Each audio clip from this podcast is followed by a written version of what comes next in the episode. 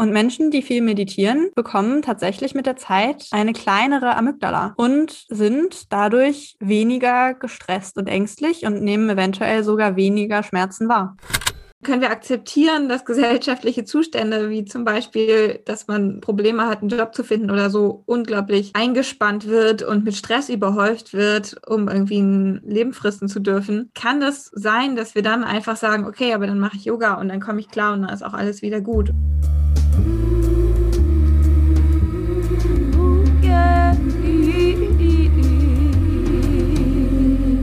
Du hörst Geistreich den gesellschaftsanalytischen Psychologie-Podcast. Hi Tine, willkommen im Geistreich. Hallo Svenja. Lass uns einfach direkt einsteigen. Wir wollen uns heute über Achtsamkeit unterhalten und schauen, warum das Ganze neben dem Trend, den wir beide beobachten, auch ein ganz schön kontroverses Thema sein kann. Um einzusteigen, habe ich mir überlegt, Tine, dich einfach mal zu fragen, was du eigentlich machst, wenn dein Tag so richtig, richtig scheiße läuft. Also stell dir vor, du hast so einen ewigen Arbeitstag in der Klinik, bleibst dort viel länger als gedacht, super anstrengende PatientInnen, kommst nach Hause, der Kater hat alles voll gekotzt und dann brauchen auch noch mehrere MitbewohnerInnen emotionale Unterstützung, weil deren Tag auch total scheiße war. Was passiert dann bei dir? Ja, ich muss zugeben, da ist schon oft Netflix die erste Adresse. Ich schaue dann immer wieder die gleichen Sitcoms, die ich schon 10.000 Mal gesehen habe und kann gut dabei abschalten, weil es auch eben nichts Neues ist und immer so schöne emotionale Einlullung. Aber an solchen Tagen kriege ich auch sehr schnell Rückenschmerzen und das heißt, ähm, da hilft mir dann oft meine Rückenmeditation, so eine halbstündige Audiodatei, die ich immer benutze. Und wenn ich dann so ein bisschen runtergekommen bin am späteren Abend, mache ich wahrscheinlich auch noch mal meine 20 Minuten Yoga, ein bisschen runterkommen und äh, Körper spüren. Wie ist es denn bei dir so? Ja, bei der Netflix-Sache bin ich gar nicht so dabei. In letzter Zeit ein bisschen mehr, aber es irgendwie auf den Zug bin ich nie so draufgekommen. Sehr teile ich mit dir den Impuls, dann auf eine Matte zu hüpfen.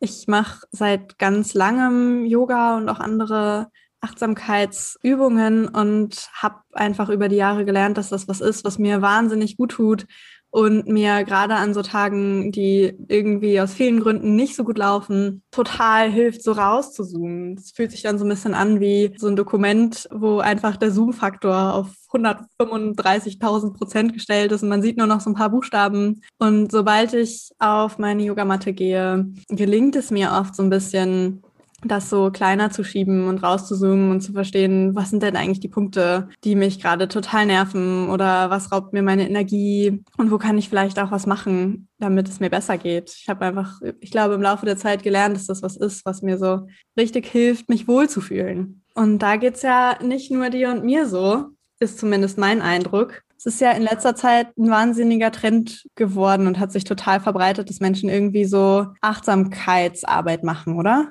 Ja, total. Also ähm, ich höre das immer von mehr Leuten in, meiner, in meinem Umkreis. Das ist echt so ein Ding. Und was ich mich manchmal frage an der Stelle und auch, äh, was auch der Grund ist, weshalb wir uns ja entschieden haben, mal eine ganze Folge dazu zu machen, ist die Frage, war, woher kommt es eigentlich? Warum begeistert es Menschen so?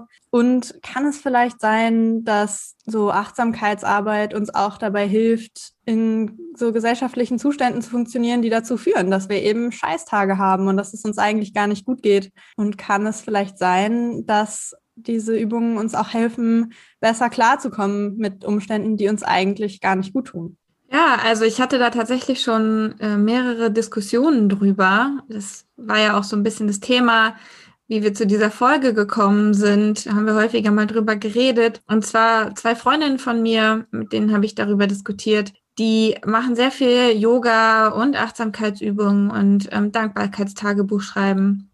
Bei beiden ist es aber so, dass es denen hauptsächlich dabei hilft, mit sonst nicht angenehmen Lebensumständen zu ähm, in einigen Zeiten ihres Lebens halt klarzukommen. Also die eine hatte einen super stressigen Job, ähm, irgendwie mega viel Überstunden und ihr hat dann Achtsamkeit und Yoga total geholfen. Eine andere Freundin hatte eher Probleme, einen Job zu finden und war dadurch irgendwie sehr gestresst. Und beide haben mir erzählt, ja, aber dann mache ich meine Achtsamkeitsübungen und dann ist es auch alles gar nicht mehr so schlimm. Und wir sind da häufiger mal dann in Diskussionen gekommen, weil ich mich immer gefragt habe, Kann das die Lösung sein? Können wir akzeptieren, dass gesellschaftliche Zustände, wie zum Beispiel, dass man Probleme hat, einen Job zu finden oder so, unglaublich eingespannt wird und mit Stress überhäuft wird, um irgendwie ein Leben fristen zu dürfen? Kann das sein, dass wir dann einfach sagen, okay, aber dann mache ich Yoga und dann komme ich klar und dann ist auch alles wieder gut? Ich verstehe deine Frustration. Das lässt mich total an einen ganz furchtbaren Zeitungsartikel denken, den ich schon äh, länger mit mir rumtrage. Und zwar heißt der Zehn Dinge, die erfolgreiche Menschen vor dem Frühstück tun tun. Oh Gott. ich kenne den nicht, erzähl mal. Ja, es kommt alles Mögliche darin vor, zum Beispiel Quality Time mit dem oder der Partnerin zu verbringen, unter dem Vorwand, dass man abends eben so geschafft aus dem Büro kommt, dass dann eh kein Raum mehr dafür ist, deshalb lieber vor dem Frühstück. Auf jeden Fall auch schon mal bei dem ersten Kaffee mit wichtigen Business-PartnerInnen vernetzen und die ersten Mails checken und natürlich Sport machen und so weiter. Aber auch zu diesen zehn Dingen gehört eben eine Runde meditieren. Und da wird dann gesagt, ja, dann kann man sich eben den ganzen langen Arbeitstag besser auf die Dinge konzentrieren, die wirklich wichtig sind. Und das ist dann ja anscheinend in dem Fall die Beförderung, die 300.000. Mail, ich weiß es nicht. Da musste ich gerade dran denken, als du von deinen Freundinnen erzählt hast, die ja anscheinend auch so Achtsamkeitsarbeit ganz schön gezielt dazu nutzen, entweder leistungsfähiger zu sein oder mit Umständen klarzukommen, die einfach nicht so rosig sind. Vielleicht machen wir noch mal einen kleinen Schlenker, bevor wir so richtig eintauchen und fragen uns, was eigentlich Achtsamkeit ist. Das ist ein Wort, was wir wahrscheinlich viel in den Mund nehmen werden in dieser Folge und mir ist auch immer ein bisschen unklar, was jetzt eigentlich alles dazugehört und je mehr ich mich damit beschäftige, ist die Antwort eigentlich alles. Ich habe äh, zur Erklärung mal in mein klinische Psychologie-Buch reingeschaut. Ah, sehr gut. Und da steht, Achtsamkeit ist eigentlich eine besondere Form der Aufmerksamkeitslenkung. Und dabei ist dann noch wichtig, dass diese Aufmerksamkeit absichtsvoll ist und nicht wertend.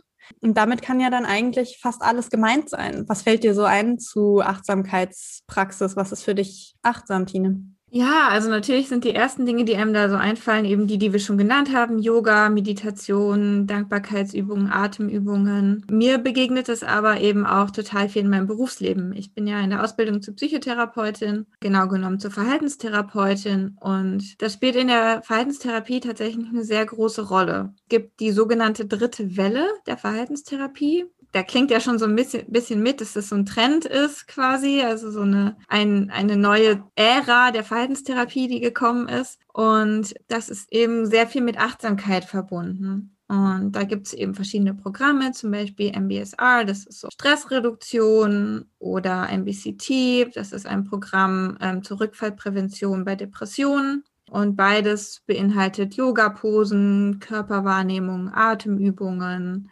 Gehmeditation, solche Dinge. Und noch ein anderes wichtiges Programm ist die sogenannte ACT. Das ist die Acceptance and Commitment Therapy.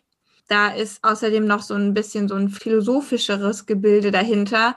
Also zum Beispiel Kontakt mit dem jetzigen Moment halten oder aus dem eigenen gefangenen Blick austreten, Dinge akzeptieren, auf die eigenen Werte achten und also so ein bisschen so, ein, so einen Schritt zurück machen. Vielleicht auch das, was du erklär, erzählt hast mit dem Dokument, aus dem du rauszoomen kannst. Mhm. Das wäre so das Ziel der Act. Und wobei hilft das dann? Ja, das, das hilft zum Beispiel dabei, Grübelschleifen zu durchbrechen. Also in den Menschen ja häufig drin hängen, gerade zum Beispiel mit Depressionen, in sehr vielen negativen Gedanken und da mal rauszutreten und sich das alles mal so ein bisschen von außen anzusehen. Genau, und ganz spannend ist eben, dass diese sogenannte dritte Welle sehr gespeist wird von Achtsamkeit als Konzept, das ja aus dem asiatischen Raum kommt. Zum Beispiel so die Tradition des Zen, stammt ja eher so aus Ostasien, aus buddhistischer Tradition. Und viel Anwendung finden eben aber auch ähm, Aspekte der yogischen Tradition, die dann aus Südasien, also vor allem Indien kommt. Und ich glaube, du hast dich ein bisschen damit beschäftigt, wie es kommt, dass dann Achtsamkeit hier im Westen so populär wurde. Genau, ich war auch verwundert, wie es kommt, dass diese Traditionen, die ja ganz woanders verankert sind, auf einmal im globalen Norden so unglaublich an Relevanz gewinnen und irgendwie so einen großen Trend darstellen.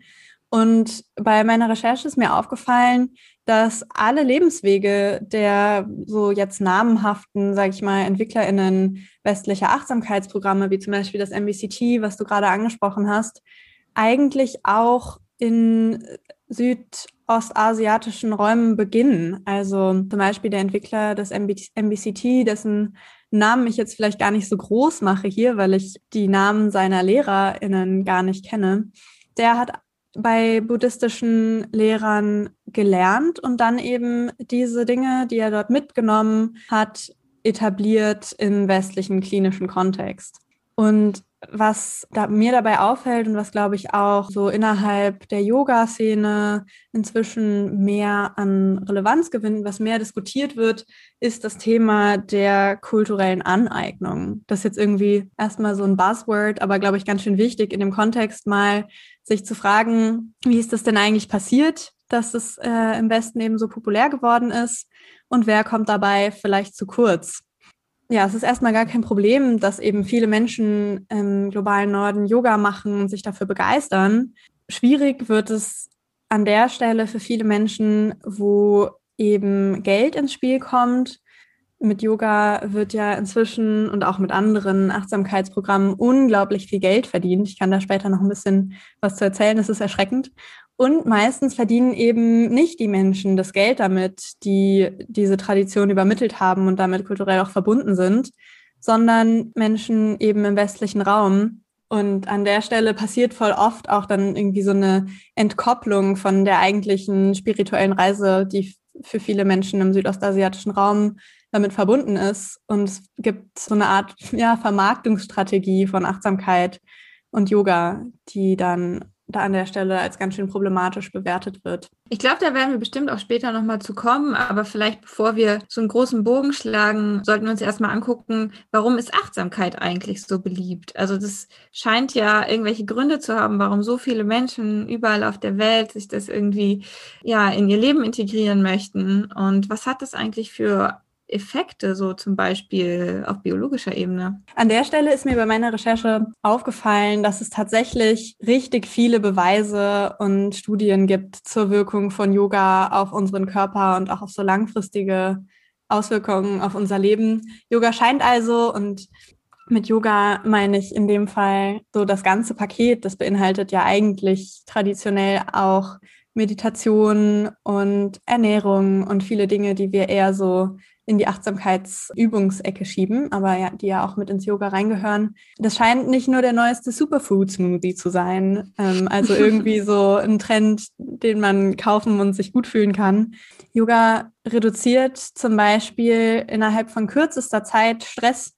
Du hast ja vom MBCT gesprochen. Es gibt das auch so ein bisschen niedrigschwelliger, einfach als Achtsamkeitstraining. Das heißt dann MBSR und ist einfach so ein acht Wochen Training und kann eben in kürzester Zeit Stress und Angst und psychische Belastung reduzieren, sogar für Menschen, die wirklich sehr, sehr schwierige Dinge erleben, zum Beispiel eine Krebserkrankung. Oh, wow. Also tatsächlich Menschen, die irgendwie eine Krebsdiagnose haben und sehr viel Schmerzen dabei, die nach diesem Achtsamkeitsprogramm angeben, sich weniger psychisch belastet zu fühlen. Das gleiche passiert mit chronischen Schmerzen. Die werden innerhalb von acht Wochen anscheinend spürbar weniger und auch mit Schlafstörungen, die ja immer mehr Menschen beschäftigen, lassen sich mit einem Achtsamkeitsprogramm innerhalb von kurzer Zeit sehr verbessern. Und was ich auch richtig krass fand, ist, dass achtsamkeitsbasierte Therapie, von der du uns ja schon erzählt hast, eine richtig wirksame Rückfallprophylaxe bei Depressionen ist. Also Depression ist ja eine Erkrankung, die meist nicht nur einmal auftritt, sondern so episodisch. Das heißt, es kommt immer wieder und jedes Mal, wenn es wiedergekommen ist, wenn eine Person eine neue Episode hat, wird auch die Wahrscheinlichkeit höher, dass es noch eine weitere gibt und tendenziell werden sogar die Abstände zwischen den Episoden kürzer mit der Zeit, wenn die Depression nicht behandelt wird. Und in einer Studie wurde herausgefunden, dass Menschen, die schon mehrere solche Episoden erlebt haben und dann ein Achtsamkeitstraining machen, eine größere Wahrscheinlichkeit haben, nicht rückfällig zu werden, also nicht erneut in die Depression zu rutschen. Ja, es ist ja tatsächlich so und ich finde es auch immer wieder faszinierend. Mhm. Das ist einfach auch ein sehr, sehr cooler Teil, finde ich, gerade weil Depressionen ja oft auch mit ganz schön krassen Medikamenten behandelt werden, die eben große Nebenwirkungen haben. Das finde ich ganz schön schön zu sehen, dass wir langsam da auch, auch im Westen eben Methoden entwickeln, die vielleicht ein bisschen weniger gewaltvoll dem Körper gegenüber sind. Mhm. Hast du eine Ahnung, was eigentlich in unserem Körper passiert, wenn wir jetzt so ein Achtsamkeitstraining machen? Ja, es passiert tatsächlich ziemlich viel. Ich finde es super faszinierend, weil ich kann ja jetzt nicht, wenn ich mich hinlege und sage, so, mein Rücken soll jetzt aufhören, weh zu tun. Ich kann das ja nicht willentlich beeinflussen. Aber ich kann eben meine Rückenmeditation machen und sie funktioniert wirklich einwandfrei, jedes Mal. Und ähm, es ist total crazy. Und also was im Körper passiert, ist zum Beispiel, dass der Parasympathikus aktiviert wird. Der Parasympathikus ist so ein Netzwerk von Neuronen und Organen. So muss man sich das vorstellen. Das ist eher so ein theoretisches Gebilde, als jetzt ein spezieller Ort in unserem Körper. Dieses Netzwerk führt zur Entspannung. Also das senkt die Herzfrequenz, das senkt den Muskeltonus, also die Muskelanspannung. Es erhöht tatsächlich die Sauerstoffsättigung bei uns im Blut und es aktiviert sogar das Immunsystem. Ja, und das sind eben alles Dinge, die unser Körper macht, wenn wir quasi unseren Autopiloten ausschalten. Also wenn wir bewusst unsere Körperwahrnehmung äh, einschalten oder bestimmte Übungen machen. Und das ist total faszinierend. Es hängt ja auch alles ganz schön nah zusammen. Du hast ja gerade schon gesagt, dass wir einfach quasi durch Atemübungen und Yoga-Haltung einfach auf unser zentrales Nervensystem einwirken können. Das ist, finde ich, eine Riesensache. Da kommen wir ja sonst nicht ran. Ich kann ja auch, genau, nicht meiner Verdauung sagen, okay, jetzt verdau doch mal, sondern das sind eigentlich alles Prozesse, die wir so hinnehmen müssen meistens und gar nicht so in Kontakt damit kommen. Und da kann eben auch eine ganz schön große Verbundenheit zu sich selbst entstehen, wenn wir so merken oder wenn ich so merke, oh, wenn ich die und die Atemübung mache, dann kann ich das eben beeinflussen. Und genau, es verändert sich einfach wirklich sogar das Gehirn, wenn wir uns regelmäßig äh, bewusst aus diesem Autopiloten rausbegeben. Das Ganze nennt sich Neuroplastizität. Das ist ein großes Wort, aber heißt eigentlich einfach, dass sich das Gehirn eben ein bisschen wie ein Muskel verändert, je nachdem, welche Orte im Gehirn wir beanspruchen und welche mehr aktiv sind. Man kann sich das ein bisschen vorstellen wie so große Straßen, die eben die Neuronen in unserem Kopf sind, die Nervenzellen.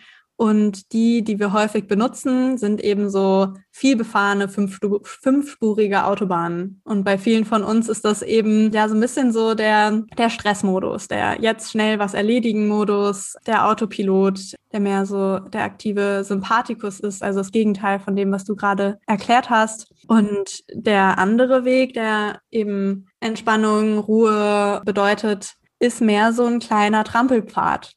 Und das erklärt auch ein bisschen, warum uns das dann eben häufig so schwer fällt, wenn wir stundenlang, tagelang eben nur on the go waren, dann mal eben zu entspannen. Und das berichten ja auch total viele, dass dann eben der Sonntag da ist oder das Wochenende und wir uns trotzdem unruhig fühlen oder gar nicht so richtig dann diese Entspannung ankommt, die wir uns eigentlich so sehr wünschen. Das liegt eben daran, dass diese Gehirnareale das bei vielen Menschen gar nicht so gewohnt sind, dann eben mal aktiv zu werden. Und das habe ich herausgefunden, ändert sich eben oder kann trainiert werden durch Achtsamkeitsübungen und da passiert wirklich die Welt im Gehirn. Also es fällt mir total schwer, das an der Stelle zusammenzufassen, weil ich es auch so begeisternd finde.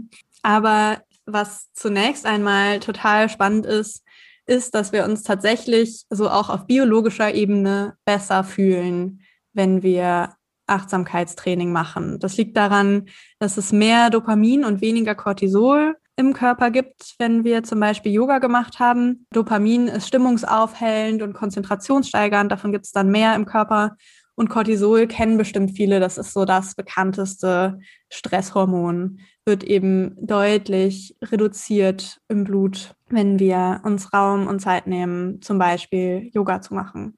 Und das wurde auch rausgefunden tatsächlich in einer Vergleichsstudie. Häufig sind so Yoga-Studien so ein bisschen Pseudo-Studien. Ich weiß nicht, ob du denen auch begegnet bist, Tine. Da wird dann, ja, wird irgendwie eine Gruppe Menschen rausgesucht, die zum Beispiel bisher gar keinen Sport gemacht haben. Und die machen dann acht Wochen Yoga und, oh Wunder, es geht ihnen körperlich besser. Und was dabei eigentlich nur rausgefunden wird, ist halt, ja, dass Sport uns gut tut aber es gibt auch ein paar Vergleichsstudien, wo eben Menschen Alternativprogramme machen. Also zum Beispiel ein Achtsamkeitstraining versus, ja, den Übungen jeden Tag. Und das sind die Studien, wo man dann tatsächlich so ein bisschen schauen kann, okay, was passiert denn bei diesem speziellen Achtsamkeitstraining? Ja, weil den Übungen ja bestimmt auch super Effekte haben. Genau. Um sich körperlich besser zu fühlen. Ne? Wenn ich joggen gehe, ist das auch super. Das ist ja sehr bewiesen inzwischen, dass Sport uns einfach nicht nur körperlich, sondern auch geistig einfach sehr gut tut. Und diese speziellen Achtsamkeitsübungen machen uns aber tatsächlich, äh, tatsächlich eben konzentrierter, wie ich gerade schon gesagt habe, und aufnahmefähiger. Wir können uns selbst und andere in diesem Ruhemodus, in den wir kommen, wenn mehr Alphawellen im Gehirn fließen quasi. Wir können uns besser konzentrieren, wir können uns besser fokussieren. Und es wurde auch herausgefunden, dass wirklich so richtig messbar unsere Leistungsfähigkeit erhöht wird. Also es verändern sich, wenn wir viel Yoga machen, vor allem die Hirnareale, die mit so Koordination von Bewegungen und Bewertung von Entscheidungen zusammenhängen, tatsächlich ganz besonders durch Atemübungen. Also wir sind einfach weniger gestresst, wenn wir Achtsamkeitsübungen gemacht haben und können dann auch bessere Leistungen erbringen, wenn von außen eben was gefordert wird. In dem Zusammenhang ist eigentlich die krasseste Erkenntnis, wurde herausgefunden, dass Meditation einfach die Amygdala verkleinert. Also diesen kleinen, winzigen Mandelkern in unserem Gehirn, das Zentrum, was so für Angst und Schmerzen zuständig ist. Und Menschen, die viel meditieren, bekommen tatsächlich mit der Zeit, nicht alle, aber viele, eine kleinere Amygdala und sind dadurch weniger gestresst und ängstlich und nehmen eventuell sogar weniger Schmerzen wahr. Man muss sich natürlich immer fragen, wie gut das ist, aber da kommen wir später nochmal drauf zurück. Ja, auf jeden Fall. Also ich finde es auch erstmal einfach total faszinierend. Es geht auch richtig schnell. Nach 20 Minuten Achtsamkeitstraining zeigen sich einfach erste Änderungen im Gehirn. Das hat man rausgefunden in so bildgebenden Verfahren, wo das Gehirn ja quasi auf einem Computer abgebildet wird, was sich da bewegt und welche äh, Areale aktiv sind. Ja, das geht ja ganz schön schnell. Ich habe tatsächlich aber auch herausgefunden, dass sehr viel langfristiger da auch viel was, was passiert. Äh, also sowieso diese Neuroplastizität ist langfristig, ähm, aber gerade für Menschen, die Yoga eben langfristig praktizieren, manche ist es ja wirklich eine ganze Lebenseinstellung, gibt es auch gute Neuigkeiten. Also zum Beispiel hält Yoga biologisch jung. Also es ähm, wurde herausgefunden, dass sogar ein zwölfwöchiges Yoga-Programm, also so langfristig muss es gar nicht sein, das beinhaltete Körperübung und Meditation, ähm, hat die Zellalterung verlangsamt. Und um nochmal zum Gehirn zurückzukommen, auch die graue Hirnmasse, also diese berühmten grauen Zellen, von denen man auch umgangssprachlich redet, die wird normalerweise im Alter kleiner und äh, wenn die sehr stark reduziert ist, dann wird das Demenzrisiko größer. Und bei Menschen, die Yoga praktizieren, bleibt diese Gehirnmasse länger groß und beziehungsweise konstant und kann sogar zunehmen. Okay, jünger, konzentrierter, ruhiger. Ich habe das Gefühl, wir könnten auch eine Yoga-Werbung drehen. ich finde es tatsächlich total faszinierend. Und wir wollen ja aber auch nochmal so den Blick auf eine eher systemische Ebene werfen. Was passiert eigentlich, wenn wir jetzt anfangen, alle ständig Yoga zu machen, diese ganzen ja, Vorteile für uns zu nutzen? Wofür ist das alles gut und wozu nutzen wir das eigentlich? Sind so die Fragen, die ich mir gestellt habe an dieser Stelle, Tine. Ja, ich auch. Also das ist ja vielleicht so ein bisschen diese Frage, die wir am Anfang aufgeworfen haben. Macht es Sinn, das zu nutzen? Oder tut es uns gut, das zu nutzen, wenn wir es dafür nutzen, für Ansprüche, die von außen an uns gestellt werden, besser zu funktionieren. Und das ist ja so, dieses, ja, wenn Sie erfolgreich sein wollen, dann machen Sie bitte schon vor dem Frühstück Yoga und, oder meditieren Sie. Und das ist ja vielleicht ein Stück weit auch in Ordnung. Menschen haben ein gewisses Leistungsmotiv. Menschen haben das Bedürfnis, Dinge zu schaffen, Stolz zu empfinden. Und die Frage ist, inwiefern ist es so ein Stummschalten oder so ein Mitlaufen lassen und ein reines Funktionieren, um einfach nur klarzukommen. Mhm. Ich glaube, das ist auch für mich voll der große Punkt. Kann es richtig sein, wenn wir irgendwann diese Tools, die uns Yoga und Meditation geben, wenn wir die brauchen, um Anforderungen von außen gerecht zu werden? Das ist ja so ein bisschen das, was du beschrieben hast von deinen Freundinnen, dass es an der, der Stelle auch mehr irgendwie eine Leistungsstrategie wird und wie du sagst, eigentlich auch keine verwerfliche, wenn die Anforderungen eben so hoch sind. Ähm, natürlich mache ich dann das, was ich brauche, um mich darin gut zu fühlen. Ja, und ich meine, man muss darauf achten, dass es nicht irgendwann so eine Schuldzuweisung wird. Ne? Also du hast nicht genug geleistet, ja, hättest du mal ein bisschen mehr meditiert So, also vielleicht ist, ist die Anforderung einfach höher als Menschen oder ein bestimmter Mensch gerecht werden kann. Dann ist es vielleicht auch komisch zu sagen, ja, du musst aber jetzt alle möglichen Strategien nutzen, die dazu führen können, dass du es hinkriegst. Ja, da sind ja so verschiedene Dinge drin. Was ich so bei dir ein bisschen raushöre, ist, dass es vielleicht auch total schwierig wird, sobald es irgendwie einen Zwang gibt oder einen Druck an dieser Stelle an sich zu arbeiten, so. Mhm. Ja, eben konzentrierter zu werden, mehr leisten zu können. Weil ja das ganz schön weggeht von den traditionellen Grundlagen von Yoga, die überhaupt keinen Leistungsaspekt an sich mit in diese Praxis bringen. An der Stelle habe ich das Gefühl, ja, es ist fast irgendwie ja, so ein Missbrauch dieser Strategien, um sich eben, und es klingt so doof, aber sich so ein bisschen wettbewerbsfähiger zu machen. Und da geht der Blick ja total weg vom Selbst, das ja eine riesige Rolle spielt im Yoga, und eigentlich hin zu anderen. Also so im Vergleich mit anderen zu schauen, was kann ich machen, um genauso gut besser zu werden und eben mitzuhalten, anstatt bei mir zu bleiben und wirklich eigentlich darauf zu schauen, was mir gut tut und was ich brauche. Und wir wollen jetzt hier wirklich niemanden verurteilen, der oder die das einfach macht, weil es ihnen gut tut und das ist vollkommen in Ordnung. Und auch wenn man sagt, hey, ich mache das, was ich jeden Tag mache, total gerne und ähm, mir tut's aber gut, ich kann besser darin sein, ich kann mich wohler damit fühlen, entspannter sein, indem ich regelmäßig Yoga mache, völlig in Ordnung. Die Frage ist eben nur, was, wenn ich eigentlich unglücklich bin? Ist das dann die Strategie, die ich wählen sollte? Und ein großes Thema ist an der Stelle ja auch so die Frage der Akzeptanz. Du hast es ja schon kurz angesprochen, in den Therapiemodellen ist das ja auch ja irgendwie ein, ein großer Teil, so den jetzigen Zustand zu akzeptieren. Das finde ich auch ein total schwieriges Thema.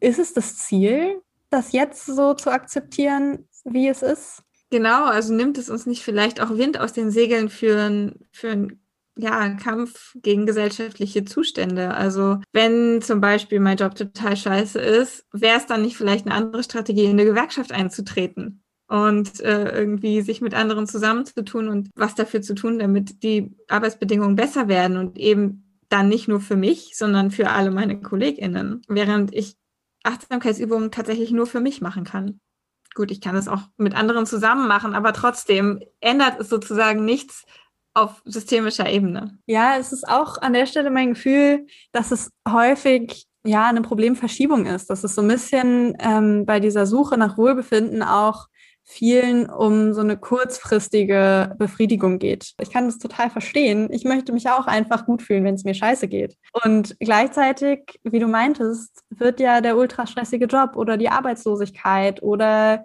die Fürsorgearbeit, die ich jeden Tag leisten muss, nicht weniger stressig dadurch, dass ich eben meditiert habe und in dem Moment zur Ruhe komme und es schaffe zu akzeptieren, dass diese Dinge alle ganz schön schwierig sind gerade. Und mein Gefühl ist auch, dass es dabei helfen kann, dass sich eben so Einzelne besser fühlen. Und es sind häufig die Leute, die eh schon einen Raum dafür haben, oder? Man muss ja auch erstmal die Kapazitäten dafür haben, sich hinzusetzen und, weiß ich nicht, zu meditieren, sich den Raum für sich zu nehmen. Und es sind eben nicht alle Menschen und oft eine ganz bestimmte Gruppe Menschen. Ich weiß nicht genau, vielleicht frage ich dich, bevor ich meine Meinung so raushaue, was ist denn so die Durchschnittsperson, die im Westen Yoga macht, die du so vor Augen hast? Ja, ich meine, wenn ich mir jetzt mal anschaue, ich bin nicht so oft in Yoga-Studios, aber ab und zu, wer geht da sonst so hin? Es ist natürlich nicht der einzige Ort, wo Menschen Yoga machen, aber vielleicht irgendwie ein ganz guter Anhaltspunkt. Das sind fast alles junge weiße Frauen, würde ich sagen. Meistens kostet so eine Yogastunde auch nicht allzu wenig Geld. Insofern gehe ich jetzt auch mal davon aus, dass die finanziell ganz gut dastehen. Und das sind auch die Menschen, die man halt online sieht, wenn man, weiß ich nicht, wenn man jetzt einfach nur Yoga bei YouTube eingibt. Ich habe es neulich mal versucht. Eigentlich fast nur weiße Frauen, die man halt in den Videos sieht. Voll. In sozialen Medien ist es, glaube ich, noch mal krasser als in den Studios oder so anderen Orten, wo eben Menschen gemeinsam Yoga machen. Aber auch in den Studios, ich habe mir mal ein paar Zahlen angeschaut, die sind jetzt allerdings aus den USA. Dort waren einfach fast 85 Prozent der Menschen, die eben so in den Studios Kurse buchen, weiblich identifiziert und fast 90 Prozent weiß. auch fast 90 Prozent hatten mehr als einen Bachelor-Uni-Abschluss. Also ich finde, so diese Zahlen sprechen so krass für sich und bestätigen ja voll dein Bild, Tine. Selbst vor dem Hintergrund des Studios vielleicht den Effekt verzerren, weil ja auch Menschen ohne Studio Yoga machen. Und es liegt bestimmt daran, dass eine Yogastunde ja auch gut mal, weiß ich nicht, 20 Euro kostet und eine Person, die auf dem Mindestlohn arbeitet, da eben mehrere Stunden für arbeiten muss, um dann halt da einmal Yoga zu machen. Was uns im Anschluss auf die Aufnahme noch aufgefallen ist, wir haben hier sehr viel darüber geredet, wer bei uns im Westen Yoga macht. Und wir haben ja die Ressource, dass ich einmal ein Jahr in Indien gelebt habe und seitdem auch nochmal zu Besuch war und dadurch so vielleicht so ein paar Einblicke bieten kann, wie es dort aussieht. Und zwar finde ich es ganz spannend. Als ich 2012, 2013 dort war, hatte ich so den Eindruck, dass Yoga keine besonders große Rolle in der Bevölkerung spielt und dass es auch eher ein Privilegiending war. Also dass auch eher die reicheren Leute viel Yoga gemacht haben, aus ähnlichen Gründen wie hier im Westen, selbstverständlich mit Ausnahme von Geistlichen und so weiter, die schon natürlich in der Tradition noch drin geblieben sind. Und ähm, ich war dann 2018 nochmal da und mir ist aufgefallen, dass es plötzlich ein viel größeres Thema war. Und das hing oder hängt damit zusammen, dass 2014 die BJP, eine hindu-nationalistische Partei, gewählt wurde in Indien und auch 2018 wiedergewählt wurde. Nein, 2019 wiedergewählt wurde. Dadurch, dass es eben Hindu-Nationalismus ist, nutzen, nutzt diese Partei zum Beispiel so eine Yoga-Tradition sehr für ihre eigene Propaganda. Narendra Modi ist der Premierminister von Indien und der hängt sowieso an vielen Straßenecken, was mit dem vorherigen Premierminister auch nicht der Fall war. Also die Bilder von ihm. Genau. Natürlich, also die Plakate von ihm. Und viele dieser Poster zeigen auch, wie er Yoga macht. Und ähm, er hat zum Beispiel auch den Welt-Yoga-Tag sehr viel für hindu-nationalistische Propaganda benutzt. Und das finde ich eben ganz spannend, dass ja hier das oft als sowas, sagen wir mal, Progressives irgendwie geframed wird. Und in Indien tatsächlich eben in letzter Zeit eher so Strebungen sehr, ja, sehr traditionell und eben tatsächlich auch nationalistisch Yoga benutzen. Das nochmal als kleine Extra-Info.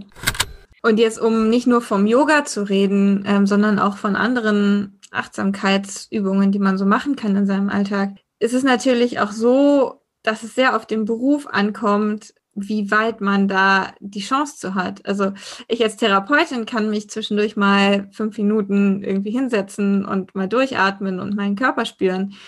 Einige von meinen PatientInnen, weiß ich nicht, wenn ich denen so sage, machen Sie doch mal auf der Arbeit eine Achtsamkeitsübung, die schauen mich an und ich arbeite im Lager, ich habe da irgendwie Zeitdruck, ich muss so und so viel Bestellungen pro Stunde fertig machen. Was wollen Sie denn jetzt hier mit Ihren Achtsamkeitsübungen? Also ich mache das auch nicht, ne? wenn ich das weiß, aber wenn ich das machen würde, wäre das ganz schön blöd. Ja, voll. Das ist ja so ein bisschen so eine Frage der Zugänglichkeit, oder? Und es ist ja, finde ich auch voll schade, das so zu sehen, weil ich das auch immer wieder sage, dass Yoga und Achtsamkeit ja eigentlich von der Idee her für ganz, ganz viele Menschen Zugang bietet, da ihr eigenes Ding drin zu finden. Aber leider ist es in der Praxis oft ganz anders und es gibt super, super viele Zugangsbarrieren. Eben wie du gerade gesagt hast, habe ich die Zeit und leider auch oft habe ich einen Körper, der das kann. Und das gerade wieder so in der Yoga-Welt ist mir aufgefallen, einmal die Körper, die repräsentiert sind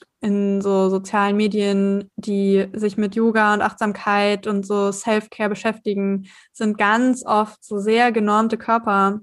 Und voll oft sind die Angebote auch für Menschen mit körperlichen oder geistigen Einschränkungen einfach überhaupt nicht zugänglich. Wenn man sich mal eben, wie gesagt, auf Social Media das anguckt, wir sehen fast auch nur dünne Menschen. Auch vielleicht ein bisschen, was du meintest, mit sehr genormte Körper, wie das, was wir auch gewöhnt sind, uns anzuschauen in Werbung etc.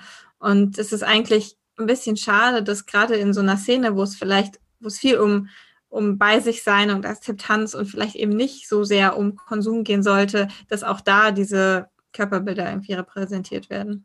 Ja, es scheint häufig irgendwie doch um Konsum zu gehen mit Yoga und Achtsamkeit wird inzwischen wirklich die Welt verdient. Ich habe mir überlegt, ob ich die Zahlen sage, weil die sind total erschreckend.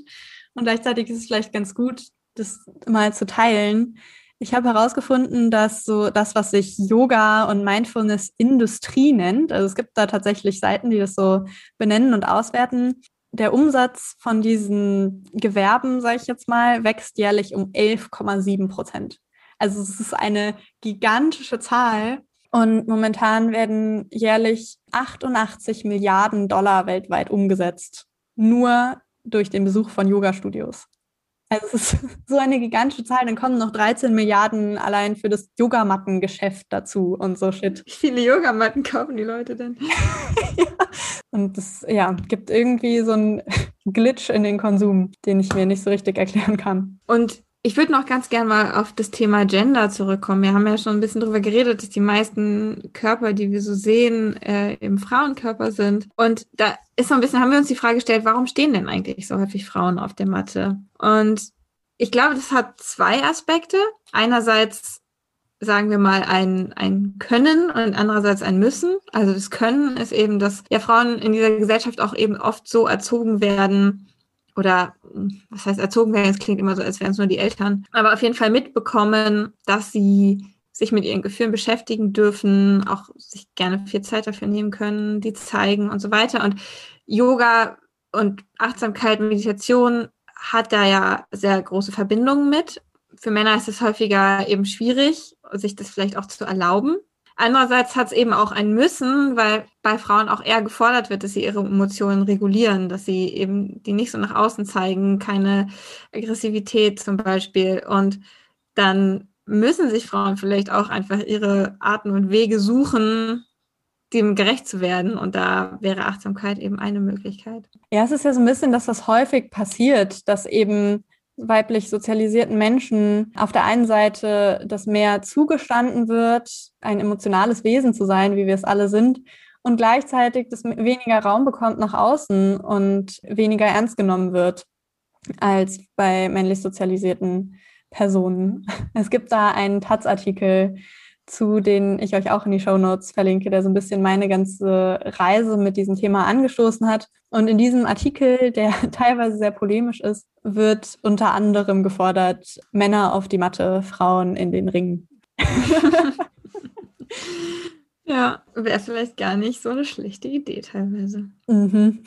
Ich glaube, wir sollten mal so ein bisschen weitergehen und zwar auch ein bisschen mehr Räume öffnen, anstatt so sehr viel Kritisches äh, eben zu bearbeiten. Wir haben uns die Frage gestellt, was kann Yoga eben doch abseits von reiner Leistungssteigerung, abseits von irgendwie noch mehr Konsum fördern? Und weil Yoga ja tatsächlich auch nicht leistungsorientiert interpretiert werden kann. Also dieses auf eigene Gefühle hören, langsam sein, Ruhe finden. Das kann ja was total Empowerndes haben eigentlich. Voll. Und das glaube ich schon auch ein wichtiger Grund, weshalb viele Menschen sich das immer mehr suchen, oder? In einer Zeit, wo so Leistungsansprüche von außen auf keinen Fall weniger werden auch mal bewusst zu sagen, so nö, jetzt nicht, jetzt bin ich bei mir und meinen Menschen und äh, ihr könnt mich alle mal.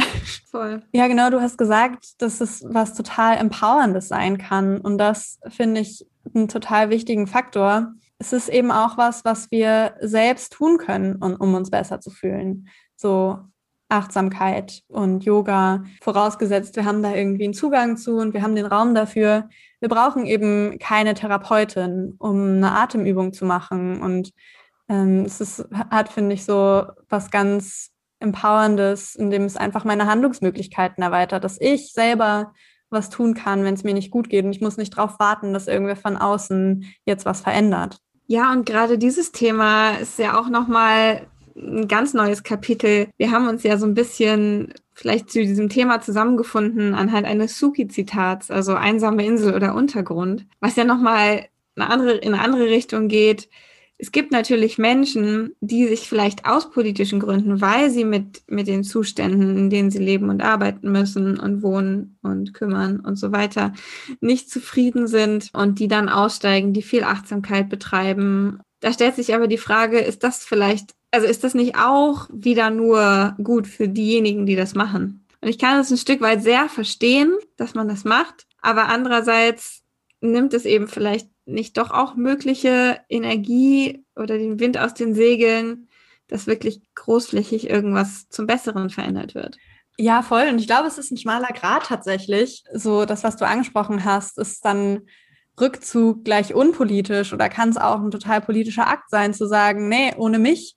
Und ich glaube, was an der Stelle voll wichtig ist, gerade auch in Bezug eben auf so Achtsamkeitspraxis, ist, sich zu erlauben, die eigenen Bedürfnisse bewusst wahrzunehmen. Mm, das ist ja was, was auch ja in der Achtsamkeitspraxis ganz stark passiert, mal so einen Schritt zurückzugehen, das, was ich meinte mit dem Rauszoomen und mal zu schauen, was passiert hier eigentlich? Wo tun mir die Umstände nicht gut? Wo tun die Umstände, in denen ich lebe, anderen nicht gut? Und ich würde schon sagen, und da liegt, glaube ich, so mein Yoga-Optimismus, dass mir das ganz stark erlaubt, für mich und andere bewusst einzutreten. Und auch so eine Grundlage ist. Ich muss erstmal die Möglichkeit haben, von außen drauf zu schauen und zu sehen, an der und der Stelle geht es mir nicht gut, anstatt einfach immer weiterzumachen und weiter zu leisten und zu versuchen, besser zu sein und klarzukommen. Und an der Stelle grenzt sich, glaube ich, für mich Akzeptanz ganz stark ab von so einer Resignation, die du ja vielleicht auch angesprochen hast, so dieses einsame Insel-Ding von ich schaue einfach nicht mehr hin. Dazu habe ich neulich einen sehr inspirierenden Podcast gehört, den ich euch auch nach unten schreibe, wo die in interviewte Person irgendwann gesagt hat, ja, wir sind alle wütend, wenn wir mitbekommen, was um uns herum passiert und dass es eben ganz viel soziale Ungerechtigkeit gibt und so vieles nicht so läuft, wie so eine Gesellschaftsutopie vielleicht für uns aussehen würde. Aber Menschen und in dem Fall war es Menschen, die sich mit Geschichte beschäftigen. Ich würde hinzufügen, Menschen, die sich ja mit Achtsamkeit und diesem Rauszoomen beschäftigen, werden wütend auf die richtigen Personen. Das fasst, glaube ich, für mich diesen Empowerment-Aspekt ganz gut zusammen, dass eine Achtsamkeitspraxis mir auch einfach die Möglichkeit gibt, von dieser individuellen Schuldzuweisung wegzukommen und eben nicht mir selber oder so den Menschen in meinem direkten Umfeld die Schuld zu geben, dass für das so vieles nicht läuft und es sich alles schwierig anfühlt, sondern eben mehr die Faktoren zu finden, wo wir wirklich wirklich was verändern können und wo wir anders leben wollen und dass daraus ja vielleicht auch ganz schön viel Heilung entstehen kann. Ja, insofern würde ich so ein bisschen zusammenfassend sagen, es kommt sehr darauf an, was man damit erreichen möchte oder ob man weiterhin hinschaut oder nicht. Für mich fasst so ganz gut das ganze Thema zusammen, wenn alle nur an sich selbst arbeiten, dann macht niemand die Welt besser. Aber man kann halt schauen, ob man nicht vielleicht auch an sich selbst arbeiten kann und trotzdem die Welt besser machen. Und um vielleicht noch mal so eine kleine Anekdote zum Abschluss zu erzählen, die auch so ein bisschen meine Kritik wieder rausnimmt.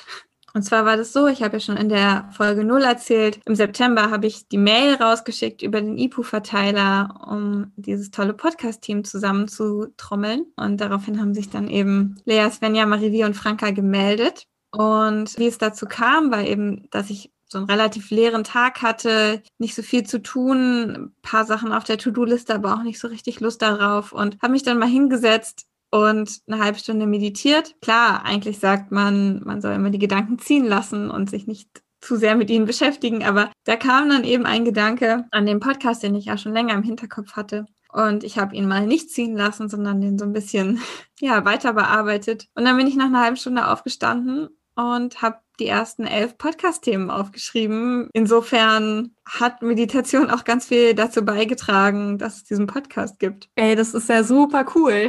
Allein das ist voll der Grund für Meditation, wenn ja auch wahrscheinlich so ein bisschen äh, an dem Ziel, was du eigentlich hattest, vorbeigegangen. Und ich finde es eigentlich ein schönes Fazit. Es gibt kein Fazit. Was mir noch voll wichtig ist an der Stelle, ist eben auch das, was du gerade angesprochen hast. Es ist kein Entweder-Oder. Es ist nicht ein wir kümmern uns entweder um uns selbst oder um andere, sondern es ist eben sehr, sehr verbunden. Und eine meiner Lieblings-Yoga-Lehrerinnen, mit der ich in der Lockdown-Zeit sehr viel Online-Yoga mache, legt da sehr viel Wert drauf, das zu betonen. Ich finde es auch total wichtig, dass es eben auch eine Voraussetzung ist, für andere da sein zu können und uns um andere zu kümmern, dass wir zu uns selber gut sind, uns ernst nehmen und unsere Bedürfnisse kennen. Und an der Stelle kommt es vielleicht auch wieder so ein bisschen zusammen. Und bevor wir diese Folge jetzt schließen, wollen wir noch ein paar Forderungen an die Achtsamkeitswelt anhängen. Wir haben ein bisschen darüber gesprochen, so angerissen, dass Yoga-Studios und Achtsamkeitsangebote oft ganz schön, ja, exklusiv sind. Und eigentlich gibt es ganz schön einfachere Wege, die inklusiver und niedrigschwelliger zu machen und eben nicht nur so die Ideen des Yoga zu nutzen, die gerade so gut in unser Wirtschaftssystem oder in unser Leistungsanspruch passen, das ist vielleicht eine ganz schöne Reflexion für alle von uns, die sich in dieser Welt irgendwie bewegen, mal zu fragen, wem nützt denn eigentlich mein Yoga? Wofür mache ich meine Achtsamkeitsübungen und ähm, wen denke ich dabei mit und wen auch nicht? Und auch Yoga-Studios können an der Stelle ganz schön viel tun. Es gibt zum Beispiel, habe ich gefunden in meiner Recherche, so Pay What You Can Classes. Ich unterrichte auch selbst in einem Kollektiv, wo eben die Menschen einfach so viel zahlen, wie sie können. Oder so Konzepte, die ich auch total cool finde, wo Menschen, die eben gerade ein bisschen mehr Ressourcen haben, eine, einen Kurs bezahlen und gleichzeitig noch einen für eine andere Person mitbezahlen. Und dann gibt es irgendwie so ein schwarzes Brett und man kann schauen, ob es gerade schon so vorbezahlte Stunden gibt. Das fand ich ziemlich cool. Ja, und du hast mir auch nochmal so einen Text geschickt, wo es so ein bisschen die Forderung gab, dass Yoga-Studios auch Suppenküchen sein sollen, um vielleicht so ein bisschen das, was hier im Westen früher eher Kirchen gemacht haben oder auch noch machen, aber nicht mehr so viel wie früher, so ein, so ein Kümmern um, um eine Gemeinschaft irgendwie darstellen zu können, was selbstverständlich zum Beispiel in Indien weiterhin auch gemacht wird in der hinduistischen Tradition, die ja dann mit dem Yoga verwoben ist. Man könnte sich auch vorstellen, statt einer Suppenküche das Yoga-Studio zu bereitgestellt wird zu einem Gewerkschaftstreffen. Oder als Übernachtungsmöglichkeit für wohnungslose Menschen. Ja, oder was weiß ich, äh, für eine Gruppierung, die für den Klimaschutz kämpft. You name it, so. Okay, Yoga-Studios. Da ist noch ganz schön viel zu tun. Und im Anschluss an die Überlegung, dass Yoga gerade auf sozialen Medien oft so wenig inklusiv ist und so viel Normen reproduziert, die uns gar nicht so gut tun, hängen wir euch auch noch Namen von großartigen Online-AktivistInnen in die Show Notes, die die Achtsamkeitsbewegung mit so einem ganz starken Fokus auf soziale Gerechtigkeit unterstützen schaut euch das auf jeden Fall an, wenn ihr da Interesse habt und unterstützt diese Menschen. Genau, ich glaube, das war es erstmal für heute. Hat mir sehr viel Spaß gemacht mit dir, Svenja. Ja, apropos Arbeit unterstützen. Äh, wir machen den Podcast und die Recherchen und unser Gedankenteilen ja auch ehrenamtlich mit sehr viel Spaß und auch für euch. Und wir freuen uns, wenn ihr diese Arbeit mit einer Spende unterstützen könnt. Ihr findet uns auf Steady und könnt da regelmäßig oder einmal eine Spende dalassen. Das geht eben äh, in die Produktion und momentan auch an die Künstlerinnen, die uns bei der Entstehung dieses Podcasts unterstützt haben. Und wir freuen uns, wenn ihr uns Rückmeldungen gebt zu dieser Folge. Ihr findet uns auf Instagram geistreich-podcast und per Mail. Die Adresse ist auch in den Show Notes. Mm, und ich finde es auch besonders wichtig, gerade in Folgen, wo wir über Privilegien und Diskriminierung sprechen. Ich lese da sehr viel zu, wir lernen, wir versuchen zuzuhören und trotzdem gibt es ja immer Realitäten, die wir vielleicht noch nicht mitdenken. Und wenn euch da was auffällt, freuen wir uns umso mehr, wenn ihr uns das mitteilt und beim Weiterlernen helft. Ganz genau, dann macht's gut, bis zur nächsten Folge. Bis zur nächsten Folge, ciao.